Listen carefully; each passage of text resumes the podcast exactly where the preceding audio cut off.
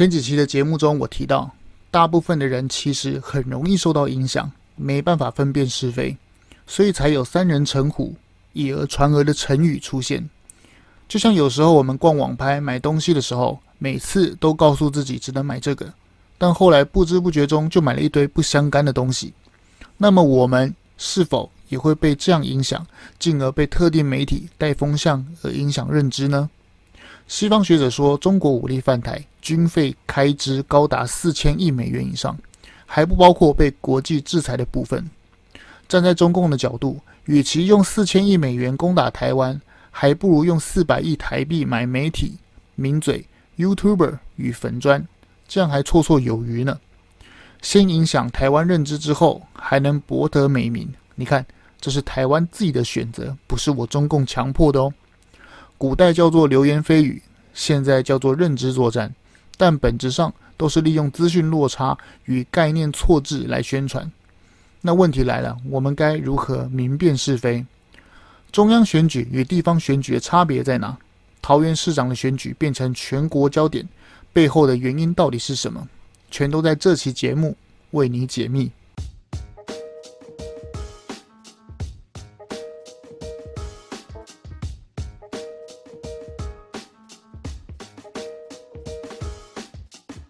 我们一起说真话，事实需要让更多人知道。欢迎收听台湾国际政治时事 Podcast。大家都有买东西的经验吧？这个时候就有人说：“哎，你这个不是废话吗？”哦，不不不，我说的不是那种买东西，而是行销包装之后的购物。如果有旅游项目，第一个是北海道自由行加温泉两万块，第二个是韩国自由行加温泉也是两万块。这个时候，大部分的人都会根据自己的喜好选择，比如说你要日本或是韩国自由行。这个时候，人的选择啊，其实是由个人的喜好与需要做决定。这样子给消费者的选择结果，大概就是一半一半吧。如果把两个选项之中再加上第三个选项之后呢，加上的选项是韩国自由行，但是没有温泉，它也要两万块。第三个选项加上去之后，这个时候人们的选择就会发生变化。买韩国自由行加温泉，也就是说是第二个选项两万块的这个人明显会增多。原本两个选项，原本只有两个选项嘛，日本跟韩国自由行都是有温泉，都是两万块。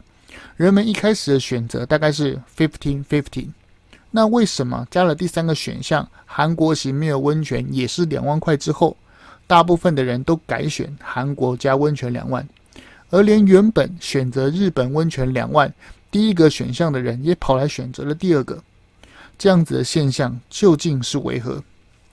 第三个选项韩国自由行没有包括温泉的这个选项，其实是一个没有用的选项，因为它跟有温泉都是一样，都是两万块，很明显就不会有人来选。但这个第三个选项却衬托了有温泉的第二个选项。变成有价值的选项，所以大部分的人都转而选择韩国加温泉两万块这个选项，甚至是原本选日本加温泉的都跑来选择它。这个看似没有用的第三个选项的出现，虽然人们都不会去选，但就因为它的出现，造成了前后两个结果截然不同。换句话说，第三个选项决定所有人的选择。第三个选项说穿了，就是一种行销心理学的一部分。这个案例透露的秘密是，透过选项其实是可以影响人们的选择，而绝大多数的人都没有意识到被选项所引导，以为自己的选择是自己内心深处的样子。也就是说，很少的人，几乎没有人能够真正的知道自己的选择究竟是什么，而再去做决定。也就是说，人们啊，其实大部分都不知道自己到底要什么，自己喜欢什么，而且非常容易被默认选项所吸引，会被没有意义的选项所吸引，更会被别人的选择所吸引，而明辨是非就更难了。所以我前几集才会说，人们普遍是无法分辨是非对错的，在我们日常生活中，常常会被这样子的方式影响。那么问题来了。在我们选择媒体的时候，是否也有这样子的现象？我可以很负责的告诉各位，是的，我们都被影响了。马上举例给大家听。国内有几家比较影响力的媒体，由政治光谱来粗略略排比，大概是中时、TBS、ETtoday、自由、民视。人的内心深处啊，其实不喜欢有压力的选择，通常会选择默认选项，也就是说，选择那个压力与道德较轻的那个地方。而且，人会选择偏向中间的选项。虽然知道自己是什么样的支持者，但是嘴巴上还是要说自己是中立的嘛。这也是为何近年来桃园移入人口逆势上涨的原因。而且他们都喜欢住在中立。好，所以大部分人呢、都不想要被贴上颜色标签。所以普遍都会选择看似中间没有色彩的 ETtoday。这时候就有人会说：“哎，你这样说有证据吗？”当然有证据。摊开数据，脸书追踪者，中时接近两百万，TBS 大概三百万，自由一百六十万，民视更少，大概一百万左右而已。但是 ETtoday 接近六百万的追踪，斩压群雄。这样子的数据其实呼应了我们节目开始的论点。大部分的人容易被选项影响，选择那个没有压力，好像是中间的那个选项。这个时候就有人反驳了嘛？诶，搞不好是 ETtoday 客观中立，而且新闻品质好，所以才这么多人追踪的吗？但真的是这样子吗？前几天啊，有人把林志坚论文与宜兰县长林姿妙贪污起诉的新闻篇数做总整理。发现上述五个媒体啊，都是呈现讨论论文的篇数五百、一千则以上，而反观林姿妙贪污的新闻却少到可怜，甚至不到五十篇。有些媒体还更夸张啊，还还个位数啊，甚至有些是零篇啊。新闻品质与水准，其实大家心里都有数。在客观报道原则上，其实 ETtoday 与其他的媒体根本差不了多少，但他们。ETtoday 凭什么追踪者达到六百万？是的，就是被其他忠实、TBS、自由、民视这些选项所影响。人们内心深处不想被扣上颜色帽子，而选择中间，所以才这么多人追踪他。跟香港来的《苹果日报》也一样嘛，它是来自香港，还有刚推出的时候，色彩印刷加什么美女图片。加上王建民洋基时期啊，先发隔天有双面的头版头球英姿，啊，有点怀念当时的啊日子啊。我是棒球迷，以前都看中华职棒，那个时候是兄弟像三剑客嘛，然后新农牛的三番刀，统一狮还是投手王国的时候，那时候还蛮喜欢潘威伦、杨建福、蔡仲南。后来就看日本吧，看达比修有、田中将打，现在看美国职棒，Harper、Scherzer 与。Gary Cole 啊，离题了是不是啊？不管了，再再让我讲一下吧。我本身有在打棒球啊，算是略懂一点。不过现在人老了，大概只能去大鲁阁挥棒过过瘾而已。哎，好，好，那回来讲认知作战。这个时候就有人说：“哎，我买东西可能会被影响，因为钱嘛，要精打细算。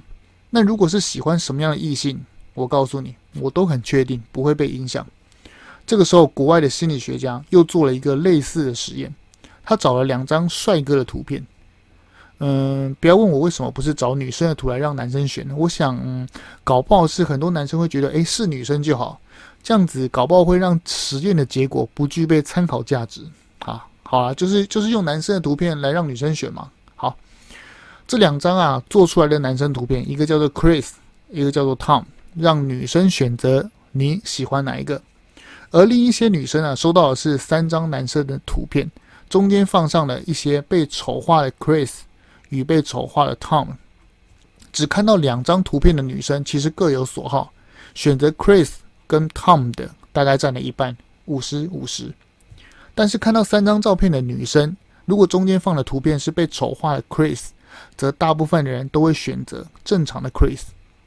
那如果中间有被丑化的 Tom，则大部分的女生都会选择正常的 Tom，原因就在于那个中间被丑化那个 Tom 或者 Chris 衬托出正常帅气的 Tom，所以他脱颖而出。就像我们要在异性前面受到青睐，一定要找一个不如你的朋友一起去嘛，对象就会觉得哎，你特别棒、特别帅、特别好。但如果找一个比我们帅又高的一起去的话，那对象可能会觉得哎，你怎么那么差？更有可能会喜欢上你带来这个朋友。这个里面就有个关键，就是说啊，你跟你朋友两个人长得完全不像也不行，不同类型也不行，差太远也不行，必须要有共同点。比如说啊，相同年龄，比啊相同年龄之下，你朋友在你面前明显感觉就比你老，比你丑，什么什么干嘛的。反观你的各项条件都要比你朋友好，这样子你把你朋友带去见女生，马上就立体化你的形象。烙印在对象女生的脑海里了，这也是人为何会痛恨比自己优秀的人的原因。我没有说柯文哲痛恨陈时中哦，我是指一般人从小到大或是职场的经历，这种痛恨啊，来自于潜意识。明明就是医生，但是有人就要重考三次以上；有人当指挥官，疫情指挥官时享受的媒体声量而被嫉妒，所以才一直拿牙医来酸对方嘛。酸对方无谓是要为自己找寻安慰啊！我没有说是谁哦，或许就是成语说的那个余量情节吧。我想，明明生长的环境都差不多，但我就是比你优秀，所以才有那一句谚语叫做“不遭人嫉妒非人才”嘛。大家赶快回想一下，是不是常常被故意排挤啊，还是被说小话重伤的？请你们不要难过，搞不好是因为你们太优秀了，所以那些人才嫉妒你。比不过你，只好用讲我们的坏话来为他们的自卑找安慰。那么，为何会有这样的现象呢？因为人是比较动物，人看待每一件事情，做出每一件事情的判断，都需要通过比较。为何一定要比较呢？第一个是因为人的内心深处啊，是不存在绝对的原则，也就是说，对是非其实是没有原则的，所以才会有那句话嘛。忠诚是因为背叛的利益不够多，没有几百万，我不会出卖国家，就是这个道理。第二个就是因为人其实不具备判断事物价值的能力，所以才需要透过比较来判断事情的价值。比如说，我们不了解一个人的时候，才会用钱来衡量，用外表高矮胖瘦、开什么车、手表多高档等等来判断这个人的价值吗？如果国内媒体啊就只有两种，亲共与爱台，那么我想结果大概会像正大长期调查统独民调那个结果一样，亲共的选择可能不到百分之十。那如果把媒体的名字换了一下，分成五个：中时、TVBS、ETtoday、自由、明事实，人会因为无法判断价值与事实而去选择默认选项，会因为选择蓝绿的媒体压力太大。而选择道德感比较小的中间媒体，但事实上这些媒体根本就没区别。追踪最多的当然收最多的钱，收到最多的钱当然有更多的行销预算下在脸书、下在 YouTube、下在 IG 与粉砖，继续扩大它的影响力。前两天，脸书老板祖克伯在接受访问时候就亲口的承认，脸书在二零二零年被合法的政府机构，我想就是指 FBI 吧。被这个合法的政府机构施压，禁止报道拜登儿子亨特·拜登的丑闻。尽管《华盛顿邮报》把这个消息放出来，但有什么用？媒体垄断，社交媒体下架，一点办法都没有。回到台湾的例子也是一样，大家以为的第四权，其实媒体的权力凌驾在政府之上。尤其是人手一机的时代，社群巨头的影响力更是举足轻重。中共当然知道。然后用民主的方式打民主。国际共产的祖师爷列宁就有句名言嘛，他说什么？他说：“资本会卖绳子给共产主义者，然后让共产主义者用来把他绞死。”这句一百年前的这个有点蛮横啊，有点羞辱的话，到现在一样适用啊。然后呢，中共的认知作战就更方便了。统独民调中。非亲中高达八十以上的这个民意力量就被媒体分散了，这当然也体现到选择政党上。如果台湾只有亲中与抗中的政党，那么我想根本不用想要分裂台湾。但如果在极蓝之外的蓝到发红了摆个新党，在极绿的地方摆个小党，然后呢也在中间放个感觉好像中立的党，一般民众如果没有太关心政治，会不会被这么多的默认选项所影响，平常的暗桩啊，可以讲自己多重视台湾，要台湾独立，关键时再捅你一刀，在二择一的选区啊，故意提名让你落选，助攻亲中势力，这就是敌人在玩的招数嘛。不用我讲，大家也知道我在说谁。他们最近泡沫化了，原来还有十七趴，现在大概只剩一点七吧，不胜唏嘘。不过这样刷了几波认知作战，根据正大长期的这个统独民调中，认同台湾的八十趴，不知道现在还剩多少？当然是一层一层的逐渐在减少吧。我想，更不用说这几年台湾政坛弥漫了一种嗯无赖耍嘴皮当道的风气，媒体问问题可以选择不答，不然就是答非所问，颠倒是非，然后这样也是一篇新闻哦。我的天！重点是他还打的什么蓝绿一亮亮，他是中立的，啊不就想要用默认选项那一招再来一次吗？中共想打倒台湾的第一步，当然就是先分化团结嘛。那么台湾在第几阶段呢？比起打台湾要花四千亿美元以上的军费，加上被国际制裁，还有战争损失的 GDP，中共当然知道买台湾比较划算嘛。而台湾媒体啊，已经有好几个默认选项已经分好，要下广告、给资源，其实非常容易。放眼望去，台湾有多少媒体还在说真话呢？加上人们喜欢八卦、小道消息，普遍存在看特定媒体的习惯，这样子的风向啊，就更好带了。我个人判断，新闻的真实性。通常要去看第三方的报道，因为他们没有利益冲突，没有利害关系嘛，所以他们讲的话通常呃是正确的。那如果是国内的新闻呢，我就尽量把全部的观点都看上，然后想想过去的选项，还有他们的经历，还有未来他们的利益来判断。人为财死，鸟为食亡，判断事情、判断人事物，先想一下他的利益在哪里，动机为何。其实这样子判断事物的真实性就更容易了。再次重申啊，我不是要听众投给谁与不要投给谁，开节目就是想要把那些新闻漏说的事实与可能的背后含义说给大家听。当然，政党的选择不是只有亲中与否，还牵扯到形象、过去政绩与是否有丑闻。中央与地方的选举当然有差，而且差别很大。总统事关统独与国家的安全方向，地方选举牵扯到做人与做事，相对来说有点复杂。比如说，地方有许多的建设款项，铺柏油路、砂石、铺桥、监视器、国小营养午餐等等等等，超级多的名目要花钱吃县市政府的预算。那如果我是县市长，这么多营养午餐公司，我为何一定要给 A？不给 B、C、D 其他的公司呢？这些都是小菜，真正的大餐还在后头。土地变更才是赚饱饱的正餐。这年头早就不流行几个皮箱还是汇钱贪污了，这样不止 low，还容易被抓。正常正规又不容易被抓的贪污方式很多种，随便讲几个。比如说开信托，规定十年之后才开始支付。谁知道他已经付了款？谁知道受益人是谁呢？或是给美国国债债券也可以嘛？比如说，还有还有还有，开曼群岛开个账户直接给你，一样也查不到。瑞士银行等等等等，太多招数了。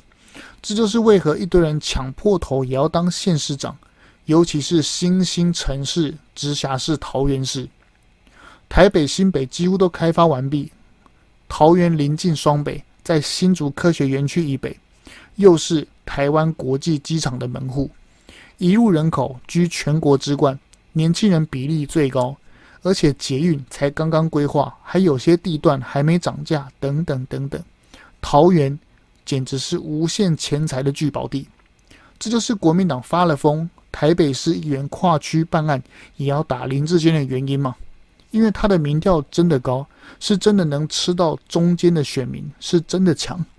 好不容易把林打下去，发现那个张善政好像蛮烂的，所以又想策反对面，再出一个来出来选，来分散敌人的票源。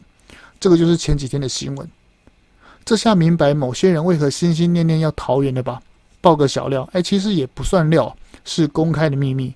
原本那个啊发大财那个。呃，征服宇宙那个人，他是要选桃园，只是因为他还想要选总统才推代理人，而这个代理人其实自视甚高，我都当到院长了，怎么还想要当县市长？那为何还要跑来选桃园？他是真的想把市长当好吗？我想桃园人自有判断。其实我不太喜欢说国内政治啊，我比较喜欢说国际新闻、深层政府，还有探讨人性。裴洛西访台前后，中国军演与美国海军部署透露出什么玄机？解放军无人机飞到金门，与美国军机进中国领空侦察之后，两者有何关联？我们都放在下一集来说。请按订阅追踪频道，就不会错过喽。说真话需要勇气，让我们独立思考。跳脱框架，才能让社会更进步。台湾国际政治时事 Podcast，我们下次见喽。